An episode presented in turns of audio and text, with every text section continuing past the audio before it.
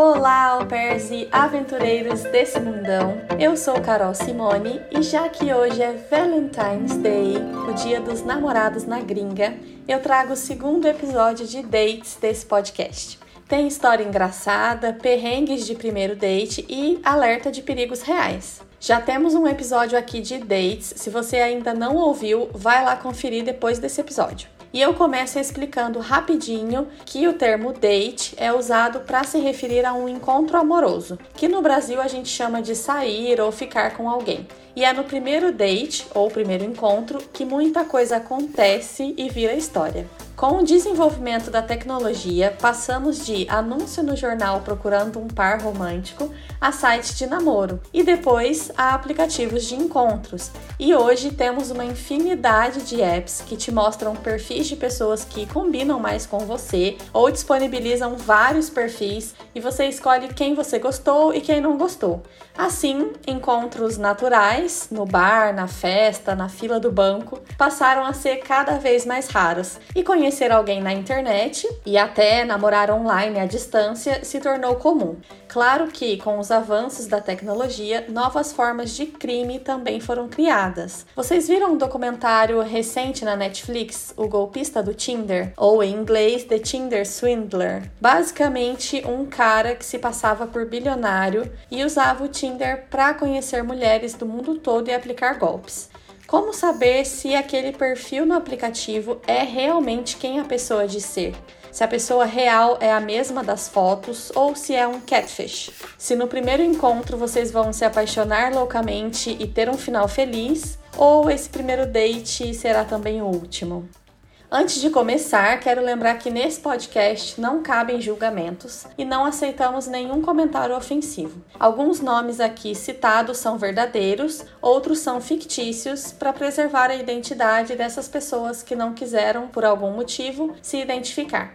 Fique atento aos gatilhos, porque teremos alguns relatos aqui muito sensíveis, como droga na bebida e abuso. Eu começo hoje com uma história de catfish um termo em inglês usado para pessoas que criam um ou mais perfis falsos na internet para enganar outra pessoa emocionalmente e até financeiramente. Pode ser apenas alguém que não se acha bonito ou bonita e usa fotos de outra pessoa, ou casos mais graves, como desse documentário que eu citei no começo sobre golpe financeiro. Talvez o cara seja mais velho e queira usar uma foto de quando era novo por achar que vai ter mais chances, ou pode ser um criminoso atrás da tela. Enfim, sem mais delongas, vamos à história da Larissa, que era au pair na Holanda.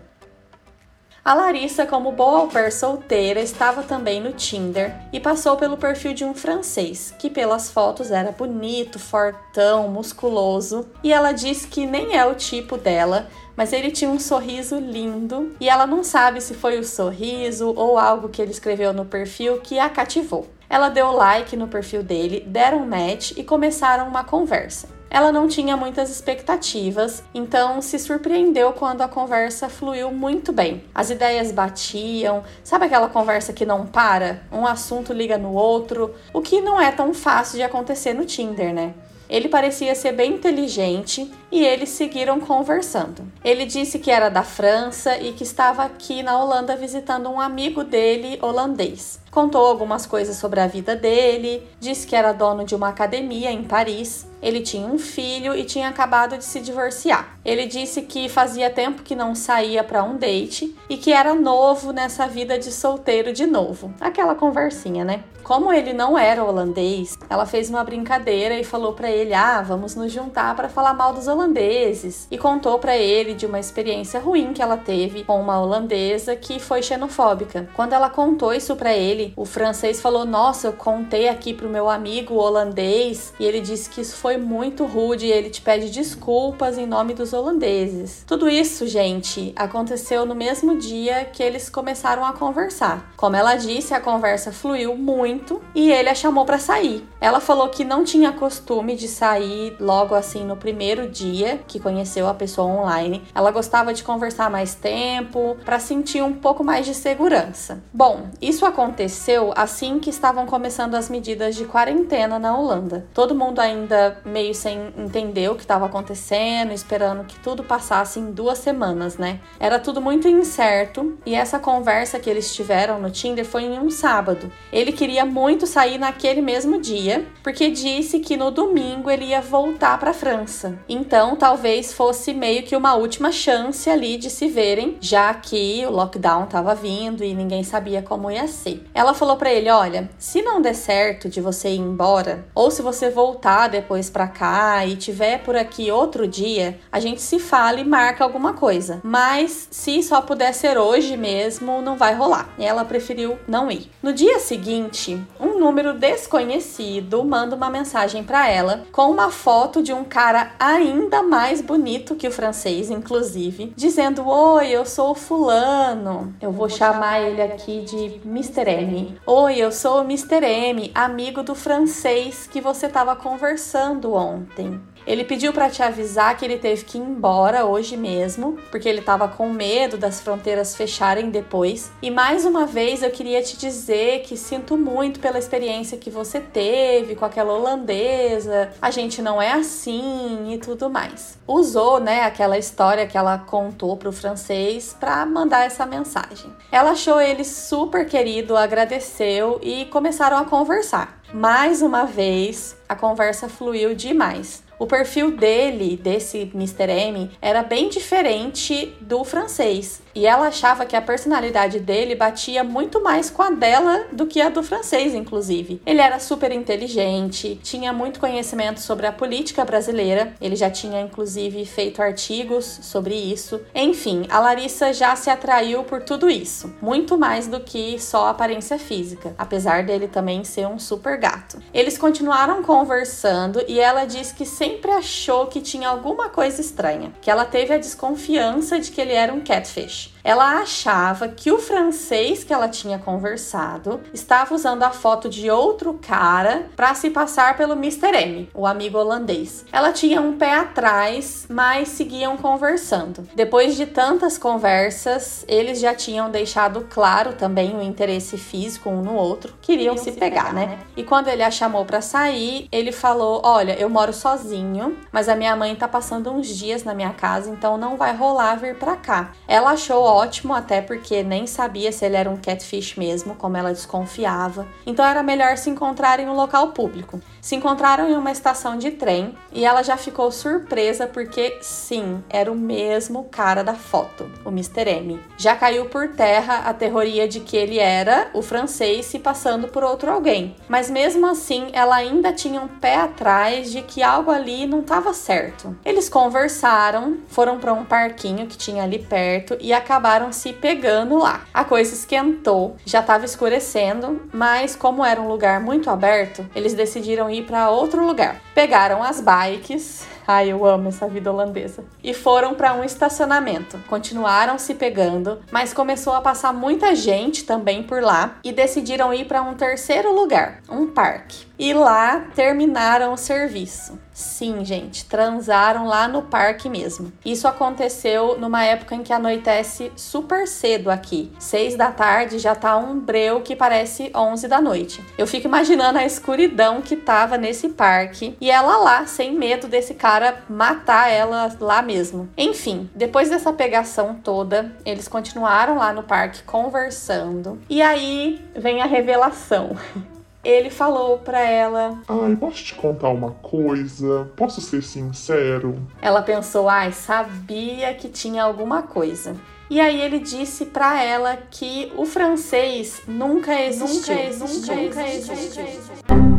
Ele pegou essa foto de um primo de uma amiga dele e inventou toda a história. A Larissa estava muito sem entender o porquê. Na cabeça dela, as pessoas fazem isso de se passar por outra pessoa na internet porque se sentem feias e colocam uma foto de alguém muito lindo ou acham que a vida delas não é interessante e elas não têm nada a oferecer, então inventam uma personalidade, uma pessoa incrível atrás de uma tela. Mas ele não. Ele era muito mais bonito do que o cara da foto, o suposto francês. Era inteligente, tinha uma personalidade mais interessante também. Ela não conseguia entender o porquê um cara desse era um catfish, inventando perfis por aí. E aí ele explicou para ela que ele tem um distúrbio, que ele tem um comportamento de vício no geral. Uma época ele foi viciado em jogos, outra época foi viciado em substâncias, em álcool, e ele tem esse vício também em sexo. E que quando dá essa vontade louca nele, como se fosse uma abstinência de droga mesmo, ele faz qualquer coisa para conquistar e por consequência conseguir sexo. A Larissa diz que realmente ele tinha muita lábia, porque mesmo o tempo todo desconfiada de que algo não estava certo, ele era extremamente envolvente, tanto que ela acabou saindo com ele e transando em um parque, né? Ele contou para ela que já tinha sido internado, passou um tempo nessa clínica e tinha saído de lá há mais ou menos uns quatro meses. Uh oh contou vários casos que já tinham acontecido. Que uma vez ele conheceu uma menina em um avião e jogou o papinho dele e acabou conseguindo transar com essa menina dentro do avião mesmo. Alguém que ele tinha acabado de conhecer. Ele disse que ele deletava as redes sociais dele ou mudava de chip de celular com frequência, porque quando tinha essas recaídas, ele criava um monte de contatinho e saía com todo mundo. E depois, para tentar voltar para o equilíbrio do vício dele, ele deletava tudo. Ela disse que não ficou chateada ou algo assim, porque ela já desconfiava de alguma coisa e também ela não nutria nenhum sentimento por ele. Era mais uma atração mesmo. Eles continuaram conversando ainda por um tempo depois disso, e quando surgiu o assunto de sair de novo, ele falava: "Ai, melhor não. Isso não é bom para mim. Como eu tenho esse vício, eu preciso evitar esse comportamento." Então eles nunca mais se viram depois dessa noite, e quando ela já estava ficando com outro cara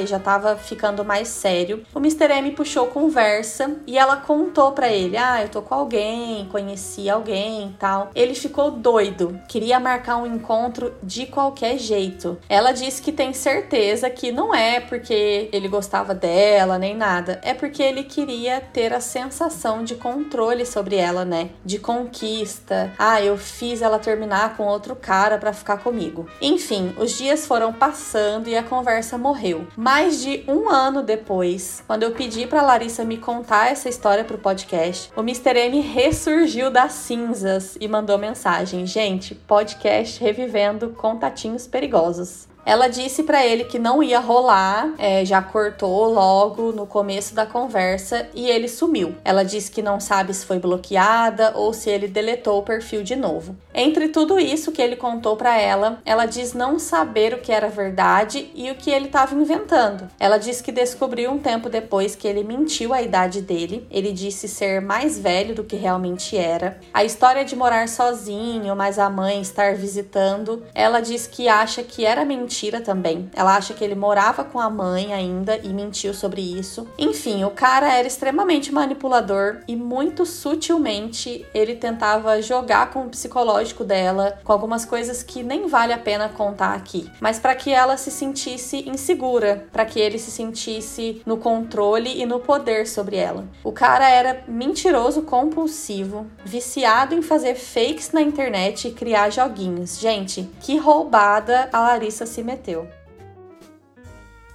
Mas falando em fake, a Luana, no primeiro date, já viu que era furada. A Luana foi ao pair nos Estados Unidos e estava lá no Tinder procurando um date para o final de semana e deu match com um brasileiro. Bom, brasileiro não tem erro, né? A gente já sabe o que esperar. Eles saíram para jantar e o cara só falava sobre ele. Disse que estava na cidade a negócios porque tinha feito um investimento milionário. A Luana disse que estava na cara que era mentira, mas ela deixou ele sonhar. Ele falava o tempo todo do carro dele, que ele tinha uma BMW. Ela ficou de saco cheio e disse que tinha que ir embora. Ele ainda insistiu para que ela ficasse mais um pouco, queria mostrar o carro dele para ela. Ai, cara chato, né? Por fim, ela ainda deu uns beijos nele. Ai, Luana. deu uns beijos e vazou, foi embora. Ela disse que chegou em casa bem rápido, em menos de 10 minutos, e adivinhem, ele já tinha bloqueado ela em tudo. Meses se passaram e a Luana foi com alguns amigos em uma igreja brasileira. E quem tava lá? Sim, o cidadão de bem, homem de família, junto com a esposa. Sim, o brasileiro que a Luana teve um date, estava lá na igreja junto com a esposa. E aí os amigos da Luana bem FBI acharam ele no Facebook em um grupo de brasileiros procurando emprego para ele e para a esposa. Ele dizia que eles haviam chegado há pouco tempo e aceitavam qualquer tipo de trabalho. Ou seja, o empresário de Taubaté, né? Ele não estava na cidade a negócios e ainda por cima era casado. Claro que ele fingiu naturalidade que nunca tinha visto ela na vida. A Luana também não foi falar nada para ele, ela já estava bloqueada mesmo, então ela só seguiu a vida. Mas o que fazer quando você descobre a presepada quando já está envolvida? A Amanda sempre conhecia uns gringos no Tinder quando ainda morava no Brasil. Em uma dessas, ela conheceu um alemão alto, lindo, gostoso, parecia um viking. Depois de se encontrarem algumas vezes, ele voltou para a Alemanha e ela continuou tendo contato com ele à distância. O tempo passou e ela veio como au pair para a Holanda.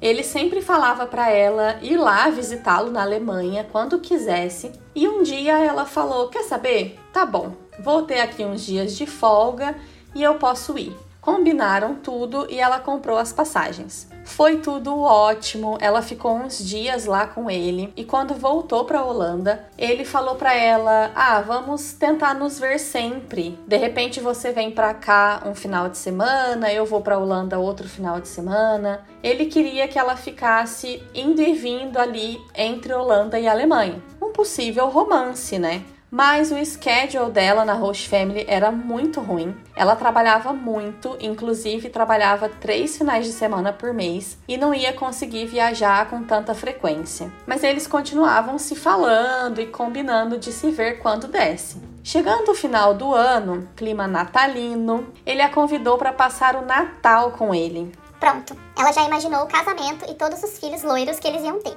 Ficaram nessa de se ver então para as festas de fim de ano. E nesse meio tempo, ela estava ali no Instagram e ele postou um vídeo. Tinha algumas pessoas marcadas nesse vídeo, entre elas uma moça que fez a intuição da Amanda apitar. Ela clicou no nome para ver o perfil dessa moça, mas era privado. Continuou com a pulga atrás da orelha, então ela resolveu pedir para uma amiga seguir o perfil dessa moça porque ela tinha certeza que ali tinha algo. Essa amiga, vamos chamar de Paula, pediu para seguir o perfil da moça que a Amanda estava desconfiada e ela aceitou. Então a Paula usou aquele aplicativo que filma a tela para filmar os stories e posts da moça para mandar para Amanda, amiga engajada na causa, né? E ali a Amanda descobriu que o príncipe alemão tinha namorada. Tinha namorada. Nos stories da moça, ela tinha vídeos com ele, chamando de amor, de namorado. Ai, gente, que decepção.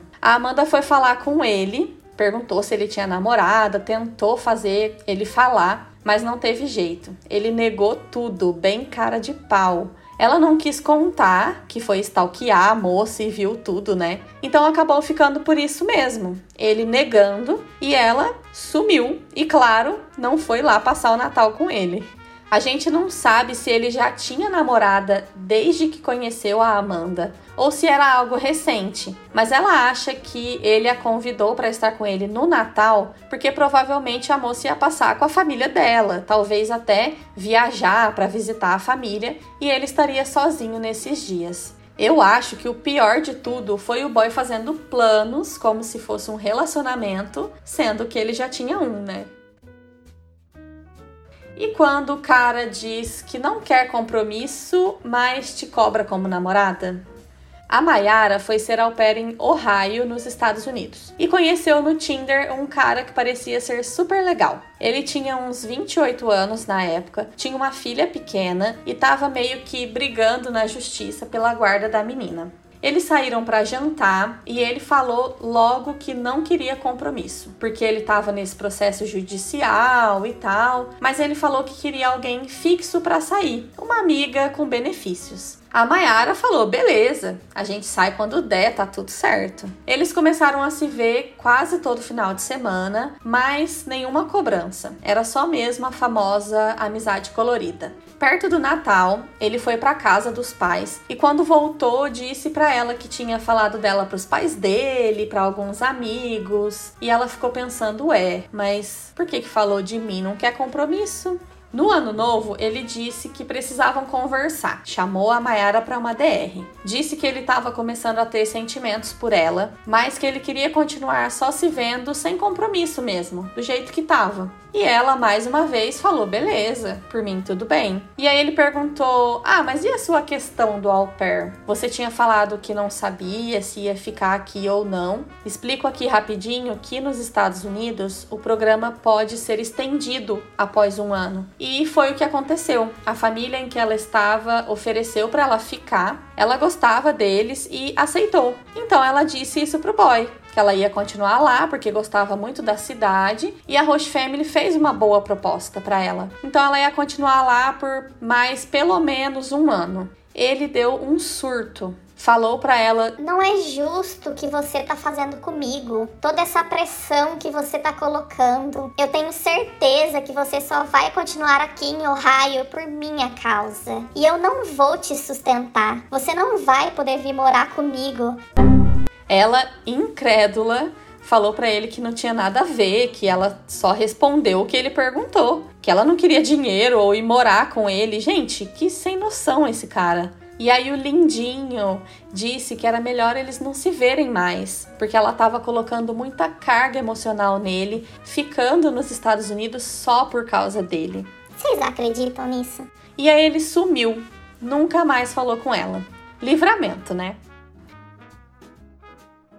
E falando em boy complicado, a Aline chegou nos Estados Unidos como au pair e precisava abrir uma conta no banco. Ela foi até uma agência próxima da casa da Roche Family, onde ela ia morar, e o gerente do banco veio atendê-la. Ela disse que ele era um gato. Ele era a mistura de Rodrigo Hilbert e Thor. Ela já ficou assim super interessada. O inglês dela era básico e ele foi super paciente, explicou tudo direitinho. Parabéns por fazer o mínimo. E por fim, disse que assim que tivesse tudo certo, que a conta fosse aberta, ela iria receber um e-mail. Esse e-mail chegou no mesmo dia com as informações da conta e ele informava também o nome e telefone pessoal dele, para caso ela precisasse de alguma coisa. Algum serviço extra. Ela já tinha notado umas olhadas lá no banco e agora ele mandando telefone por e-mail parecia estar tá interessado também, né? Uns dias se passaram, ela ficou com isso na cabeça e resolveu stalkear para ver se achava o gato nas redes sociais. Jogou o nome dele lá e achou ele no Facebook. Ela, na cara de pau, mandou uma solicitação de amizade e ele não só aceitou, como já mandou uma mensagem para ela. Não perde tempo, né? Conversa vai, conversa vem. Ela que tinha recém-chegado, só pensava em sair para conhecer lugares e pessoas. Perguntou se ele já tinha planos naquele dia, que era uma sexta-feira. Ele disse que não. E então ela o chamou para sair. Eles combinaram de se encontrar ele a buscou em casa e foram tomar um sorvete. Depois de conversar por um tempo, ele disse que precisava ir embora porque tinha que passear com os dois cachorros dele. E aí nisso ele chamou ela para ir junto. Ah, se quiser ir lá comigo, eu preciso passear com eles, mas você pode ir junto. Ela pensou: ah, por que não, né? Já tô aqui mesmo, vamos lá. Foram no apartamento dele para buscar os cachorros e ela aproveitou para ir no banheiro fazer um xixi rapidinho. E ali no banheiro ela notou umas coisas de mulher. O sensor aranha, né, já tava, já tinha explodido nesse momento. Ela achou muito estranho, claro, e imagina se o cara é casado, de repente a mulher chega e vê que tem outra mulher lá e ela nem sabendo de nada. Então ela foi bem direta, saiu do banheiro e já perguntou para ele: "Ah, tem umas coisas de mulher, você é casado? O que que tá acontecendo?". E aí ele disse para ela que estava se divorciando e nesse processo de separação eles ainda estavam compartilhando o mesmo apartamento. Uma semana ele ficava lá e na outra semana ela ficava lá. Eles revezavam com compartilhando o AP até terminar todo o divórcio e resolver tudo. Quando a Aline me contou isso, eu já achei super estranho. Revezar uma semana sim, outra não. Não era mais fácil entrar em um acordo e um dos dois alugar outro lugar para ficar? Sei lá. Ela também achou aquela história estranha, mas falou: bom, vida que segue. Além do mais, aquele era o primeiro date, então ela não pensou muito nisso. Mas acontece que eles foram se encontrando e ficando mais vezes. E durante esses dates, ela foi percebendo que ele era extremamente pão duro. Ela diz que não tem problema em dividir a conta, mas ela era au pair, né? Ele com certeza ganhava muito mais que ela. E toda vez que eles saíam para restaurante, por exemplo, não é tão baratinho comer fora, né, gente? Ele fazia questão de dizer: "Ah, eu vou passar metade. Passa metade aqui nesse cartão". Se eles iam tomar uma cerveja, ele pedia e pagava só dele. Ela tinha que pagar dela. Gente, nem uma cervejinha de cortesia, nada. Eles começaram a se ver bastante. Como moravam na mesma cidade, eles estavam sempre juntos. E aí o esquema era: ela ia pro apartamento dele e ficavam lá juntos quando ele estava lá. E nas semanas que a ex dele estava, eles saíam, iam para restaurante, cinema. Por volta de uns três meses saindo com ele, se vendo às vezes três vezes por semana, ele um dia falou para ela: Olha, a minha ex descobriu que você tem ido lá no apartamento. E ela disse que não quer mais que eu te leve no AP e não quer que você chegue perto dos nossos cachorros mais. E eu conversei com a minha mãe e a minha mãe tá de acordo, disse que enquanto a separação não acontece realmente, não é certo você ir pro apartamento e ficar em contato com os cachorros. A Aline ficou surpresa com isso e chateada também. Ela disse que nunca faria nada de mal contra os cachorrinhos. Mas acho que a ex do cara nem tava pensando nisso, né? Ela só tava puta mesmo que ele tava levando outra no apartamento deles enquanto eles ainda estavam no processo de divórcio. Bom, a solução que o boy encontrou foi que eles começassem a dormir em hotel nos finais de semana, já que eles não poderiam ir lá para apartamento dele. E ele fazia a Aline pagar metade de tudo. tudo. Diária de hotel, jantar juntos, tudo. Eu já ia ficar puta da vida, porque se a treta era entre ele e a ex e ele queria continuar vendo a Aline, mas não podia ser na casa, ele que pagasse hotel para eles ficarem e não pedir que ela pagasse metade. Ela disse que foi bem trouxa, que ela era muito nova e acabou sendo boba demais nesse ponto, porque ela podia ter reclamado, né? Podia ter dito para ele que não ia pagar e falado: olha, a gente vai ter que parar de sair porque eu recebo muito pouco como au pair, não consigo mais ficar pagando as coisas. Mas ela não falou nada e sempre pagava lá a metade de tudo, até os hotéis que eles ficavam final de semana. Depois de muitas idas a hotel, um final de semana o boy falou: Ah, vamos lá para casa mesmo. Um dia só dormindo lá não vai dar problema. Quando eles estavam lá, a ex do cara liga e diz: Ah, tô passando aí para pegar um sapato. Ele ficou apavorado, mandou a Aline juntar as coisas dela rápido, rápido, que ela tinha que sair de lá. Ele ia levar ela embora naquele instante. Ela diz que fazia papel de trouxa ali também, porque ela notava que ele ainda ficava mexido com alguma coisa da ex. Talvez ele gostasse ainda dela. Mas ela continuava insistindo nesse boy. Os dias se passaram e ele combinou com ela de sair no dia seguinte. Falou: "Ah, vamos sair amanhã para um piquenique? Eu passo aí para te pegar, a gente vai em algum parque". E ela adorou a ideia. Preparou algumas coisinhas lá de comer, fez uns sanduichinhos. É muito comum, né, nos Estados Unidos, o sanduíche com pasta de amendoim e geleia. Separou alguns cookies, preparou tudo bonitinho para o piquenique. À noite, ela mandou uma mensagem para ele e ele não respondeu, mas ela pensou: "Ah, ele deve estar ocupado ou tá dormindo, vou deixar tudo aqui preparado. Dia seguinte é só me arrumar e sair. No dia seguinte, quando ela acordou, ela pegou o celular para ver se ele tinha respondido a mensagem dela e viu, viu que, ele, que ele tinha bloqueado, bloqueado ela em tudo: WhatsApp, Facebook, Snapchat, tudo. E sem falar nada. Ela tentou ligar, mas ele tinha bloqueado também a ligação. Nem ligação ela não conseguia fazer. Ela ficou muito sem entender. As coisas estavam lá todas preparadas para o piquenique, que ele deu a ideia e de repente ele bloqueia ela de tudo sem nem dar satisfação. Provavelmente voltou com a ex, né? Ela ficou super arrasada porque eles já estavam saindo há um tempo e ela já estava gostando dele. Mas mesmo assim, ela nunca foi atrás de tentar falar com ele de alguma forma, até porque ela estava bloqueada em tudo, né? O tempo passou e mais de um ano depois, ele pediu para seguir ela no Instagram e mandou uma mensagem se desculpando, dizendo que ele tinha se arrependido muito do que ele fez com ela. Ela nem se deu o trabalho de responder, só bloqueou e seguiu em frente. Mas dá um gostinho bom, né? Quando a pessoa volta, tipo cão arrependido. E falando em arrependimento, a Joana foi ao pair em New Jersey e na época estava saindo com um boy que ela gostou muito. Ela já estava até meio apaixonada. Mas como bom americano, ele deu o famoso ghosting nela, que é quando a pessoa simplesmente some, te ignora e para de responder suas mensagens. Ela ficou muito chateada e resolveu que ia entrar de novo no aplicativo e sair com o primeiro que desse bola, para esquecer desse aí que deu o ghosting nela. Ela começou a conversar com esse cara no Tinder, que parecia super legal, mas ela não sabia quase nada sobre ele. Eles conversaram por poucos dias e ele a chamou para sair. Ela aceitou. Eles marcaram de se encontrar em um bar e quando ela chegou, ele já estava lá. Ele estava sentado em uma mesa e quando ela se aproximou, ele nem levantou para cumprimentar a Joana. Primeiro sinal esquisito, né? Mas até aí tudo bem. Ela sentou, fez o pedido dela e começaram a conversar. Ela notou que ele olhou olhava para ela de um jeito meio estranho, que ela não sabe explicar. Ela diz que a cabeça dele ficava balançandinho assim de vez em quando.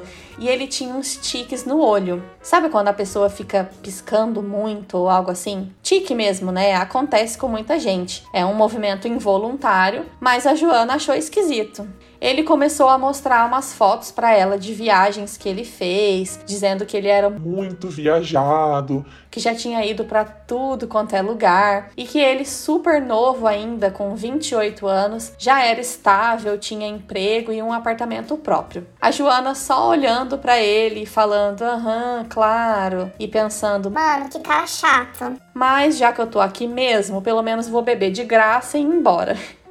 Então ela foi pedindo mais drinks e ele só falando como ele era incrível. No final do date, começou a cair uma super chuva e ela louca para ir embora. Ele insistiu em acompanhar a Joana até o carro e ela aceitou, porque ela estava sem guarda-chuva, falou: ah, ele me leva até ali, beleza. Então eles se levantaram da mesa para sair do bar e aí que ela viu que ele era manco. A Joana disse que todas as fotos dele no aplicativo eram só da cintura para cima, mas acho que ela não saberia disso só por fotos, né? E não que seja um problema o cara mancar, tá, gente? Cada um tem uma característica, qualidades, defeitos mas é que ali para Joana parecia um combo desesperador. Ele tinha tique no olho, mancava, balançava a cabeça esquisito e ainda se achava a última bolacha do pacote. Era muito chato. Ele ainda tentou beijar a Joana e ela disse: Sorry, eu não beijo no primeiro encontro. Ai, que mentirosa brasileira metendo esse caô na gringa. Mas era por uma boa causa, né? Para se livrar desse date o mais rápido possível. Ela disse que depois disso ela nunca mais aceitou sair com alguém tão rápido sem antes conversar bastante e tentar saber mais da pessoa. E claro, a Joana deu um sumiço no boy. Quem deu o ghosting dessa vez foi ela. Lembra da Maiara ali da história do boy emocionado que no começo não queria compromisso? Não bastasse isso, vinha coisa muito pior. Ela conheceu esse cara também pelo Tinder. Ele tinha uns 30 anos na época e depois de algumas conversas, ele a convidou para ir jantar na casa dele e assistir um filme. Aquele, Aquele velho golpe de ver uma Netflix, né? Ela chegou lá e nem tinha jantar. Sabe quando te chamam para um churrasco e você chega lá só tem bebida e não tem carne nenhuma? Foi tipo isso, só decepção. Ele disse que não tinha conseguido preparar nada, mas que eles podiam ver um filme. Enquanto estavam conversando, ele fez o seguinte comentário: Ah, você nem parece brasileira. E ela perguntou, ué, por quê? E ele disse: Ah, geralmente brasileira tem peitão e bundão. E você não tem tanto, né? Ai, que preguiça de homem, sério. Já tinha que ter saído correndo, né, Mayara? Ele perguntou se ela queria uma bebida e ela aceitou. Ele foi lá, preparou as bebidas para eles e continuaram conversando. A Mayara disse que quando bebeu esse drink, ela já sentiu uma coisa estranha. Ela até pensou: nossa, tô meio fraca para beber hoje, parece que tá muito forte a bebida. E ela foi percebendo que ela foi meio que perdendo o controle dela mesma, foi ficando meio grog. Então ela falou para ele: olha, eu vou embora porque eu não tô me sentindo muito bem, não. E aí esse cara vira para ela e fala: Nossa, mas a gente não vai nem transar? E ela falou que não, que ela estava se sentindo esquisita, ela não estava bem. Ele ficou insistindo, ela que já não estava nem conseguindo raciocinar mais direito, ficou lá, eles transaram. Ela disse que foi horrível, mas que ela nem se lembra muito do que aconteceu. Ela só se lembra da sensação de que foi muito ruim. Quando eles terminaram, ele perguntou: Quer que eu chame um Uber para você ir embora? Ela falou que não, que ela não estava muito bem e que ela ia ligar para uma amiga para ir buscá-la. Enquanto ela estava ali esperando a amiga chegar, esse cara sem noção começou a assistir um vídeo que ele tinha feito no celular dos dois transando. Ela disse que na hora parece que ela voltou a si por um segundo e perguntou para ele se ele tinha filmado eles transando e começou a falar que ele não podia fazer isso sem consentimento. Ele vira para ela e fala: "Não, eu vou apagar depois. Eu gravei para ver a minha performance." Gente, 30 anos, né? E não 15. Enfim, a amiga da Mayara chegou e ela só queria sair de lá correndo. Ela não sabe se ele apagou o vídeo mesmo ou não, mas ela tem certeza que ele colocou sim algo na bebida dela. Tomem muito cuidado, gente. Tentem sempre marcar encontros em locais públicos e, por via das dúvidas, melhor nem beber. Ainda bem que a Mayara saiu dessa viva para contar a história. A Jéssica foi au pair em dois ou três estados nos Estados Unidos e essa história aconteceu em Las Vegas. Ela deu match com esse cara no Tinder, eles conversaram por um tempo. Ele parecia ser super legal e convidou ela para sair. Ele sugeriu que nesse primeiro date eles fossem assistir um jogo e beber alguma coisa. Nos Estados Unidos tem os jogos famosos de beisebol, tem futebol americano. Ela achou que seria interessante. Para mim já não ia dar assistir jogo no primeiro encontro, mas a Jéssica disse que gostava dessas coisas e aceitou. Chegando no lugar que marcaram o encontro, ela vê que é um campinho de beisebol, um campinho de bairro, e tinha umas crianças ali jogando. Eis que ela descobre que o filho do date dela estava jogando naquele dia. Gente, o cara chamou a Jéssica para um primeiro encontro no jogo do filho dele. E detalhe, nas conversas com ela, ele nunca mencionou que tinha um filho. Ela nunca viu nem foto dele com criança, nada. Bom, ficaram lá assistindo o jogo das crianças e bebendo água. Quando o jogo acabou, ele vira pra Jéssica e fala: Você não quer ir lá pra casa com a gente? Eu vou pedir uma pizza, dar banho nele, e depois que ele for dormir, a gente pode assistir algo.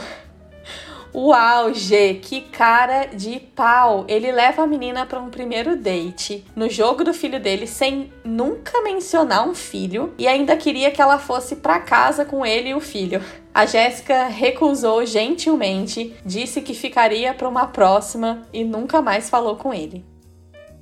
A Kimberly chegou em Washington já baixando o aplicativo do OkCupid e começou a conversar com um cara, segundo ela, muito charmosinho e fofo. Nas conversas, ele sempre mencionava que adorava carro e moto, gostava de sair, de fazer road trip. Bem animado ele, né? Ela achou ele interessante e marcaram um date em um lugar que tinha vários restaurantes e até cinema. Ela se arrumou toda, foi super chique, pensando que eles iriam assistir um filme lá no cinema e depois ir jantar. Chegando lá, o boy chega de carro, abre a porta e fala para ela: Vamos aqui comigo? Eu vou te mostrar o que eu faço para me divertir em Seattle. Ai meu Deus, meu coração já sai pela boca. Porque aparentemente Seattle, além de ser o antro dos boy lixo, é também um lugar que todo serial killer passa, hein? Não entre em carro de desconhecido.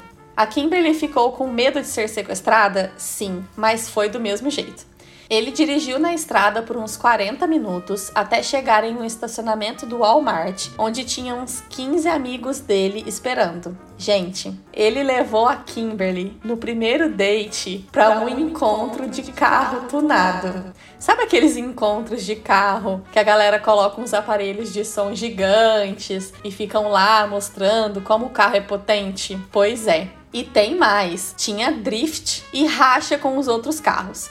Quem já viu muito Velozes e Furiosos sabe o que é um bom drift. Sim, galera, com a Kimberly dentro do carro, ele fez racha com outro carro. Ela toda chique, arrumada pro date, morrendo de medo dentro do carro, naquela loucura. Ela disse que ele ainda abriu as janelas e o cheiro de pneu queimado. Ai, eu amo. O cheiro de pneu queimado impregnou na roupa chique dela. Quando eles chegaram lá, ela tava tão incrédula que ela gravou um vídeo de dentro do carro. Ele super animado. E ela disse que queria gravar depois com o carro correndo, mas ela ficou com medo do celular dela voar para fora do carro. Depois que esse date super inusitado chegou ao fim, ele foi levar ela para casa e no caminho eles pararam para comer um lanche, tomar um refri dentro do carro mesmo. Kimberly podia ter ido presa, podia ter morrido, no mínimo, podia ter ficado puta com esse date, podia. podia. Mas qual foi o resultado? Ela adorou. Diz que já saiu com ele outras vezes para dates de verdade. O que, o que é um date de verdade, Kimberly? Eu tô, Eu tô até, até com medo. medo. Ele, Ele te levou para saltar de paraquedas, correu uma maratona. Enfim, ela tá apaixonada e eu falei para ela que se eles casarem, ela tem que ir vestida de noiva nesse estacionamento do Walmart em um dia desses de encontro dos carros e jogar o véu para cima para dar a partida da corrida. Bom, pelo menos esse boy foi verdadeiro desde o primeiro date, né? Já outros são lobo em pele de cordeiro. A Tati conheceu um canadense lindo e perfeito pelo Instagram quando ela morava em Las Vegas. Ele curtiu várias fotos dela, ela curtiu umas fotos dele também. A nova maneira de flerte, né? Eles começaram a responder os stories um do outro e ali começaram uma conversa. A Tati, solteira e um gato desse dando mole no Instagram, não demorou muito para eles combinarem de sair. Se encontraram em um bar que fica dentro de um hotel. Ele super cavalheiro, distinto distinto. Sabe quando a pessoa tem uma postura assim de gente culta? Muito gente boa e o date foi muito legal. Ela não dormiu lá com ele, mas digamos que a noite foi ótima. Ela foi embora naquela noite se sentindo bem, nada de anormal. E depois não rolou mais sair com ele. Acabou sendo um date de uma noite só e nem se falaram mais também. Um bom tempo depois, mais de ano, a Tati estava ali no Instagram vendo umas mensagens antigas e viu a conversa dela com um canadense gato e resolveu ir lá no Insta dele dar uma stalkeada. Quem nunca, né? Ela começou a ver que, principalmente nas últimas fotos que ele tinha postado, tinha um monte de comentários xingando o cara e usando palavras bem pesadas, tipo abusador, estuprador. A Tati ficou em choque, sem entender nada. Ela resolveu pesquisar ele no Google e achou uma matéria sobre ele. Gente, o cara foi preso. Ele agia com mais dois outros homens, drogando mulheres com Boa Noite Cinderela e abusando delas depois. Mulheres que ele conhecia por aplicativo. A Tati ficou chocada e lendo aquela matéria foi caindo a ficha dela de que ela poderia ter sido uma vítima dele. Não sabemos se ele começou as agressões depois ou se ela teve sorte. Esse cara se chama Michel Giraud, tinha 26 anos e encontrava suas vítimas principalmente nos aplicativos Tinder e Bumble. As drogava com o GHB, conhecido como droga do estupro ou Boa Noite Cinderela, e as agredia sexualmente, às vezes junto com um de seus amigos. Aparentemente, ele foi condenado a 7 anos de prisão e responde por inúmeros crimes, entre eles agressão sexual, administração de substância que eles acreditam ser o GHB e compartilhamento não consensual de imagens íntimas. Às vezes temos na mente a imagem de um criminoso como alguém estranho, mal encarado, mas temos que lembrar sempre que não conhecemos as pessoas de verdade. Então tomem muito cuidado com esses primeiros encontros de aplicativos. Tentem sempre marcar em local público, tomar cuidado com bebida, sempre deixar uma amiga avisada onde você tá e informações do date. Se protejam. E para não terminar esse episódio em um clima muito pesado, eu deixo aqui a última história da Karina, que deu uma sorte danada na noite de Ano Novo. Deve ter compartilhado a Anitta da sorte, tipo a Pri indo pro Brasil de primeira classe. Uma referência aqui do nicho au pair.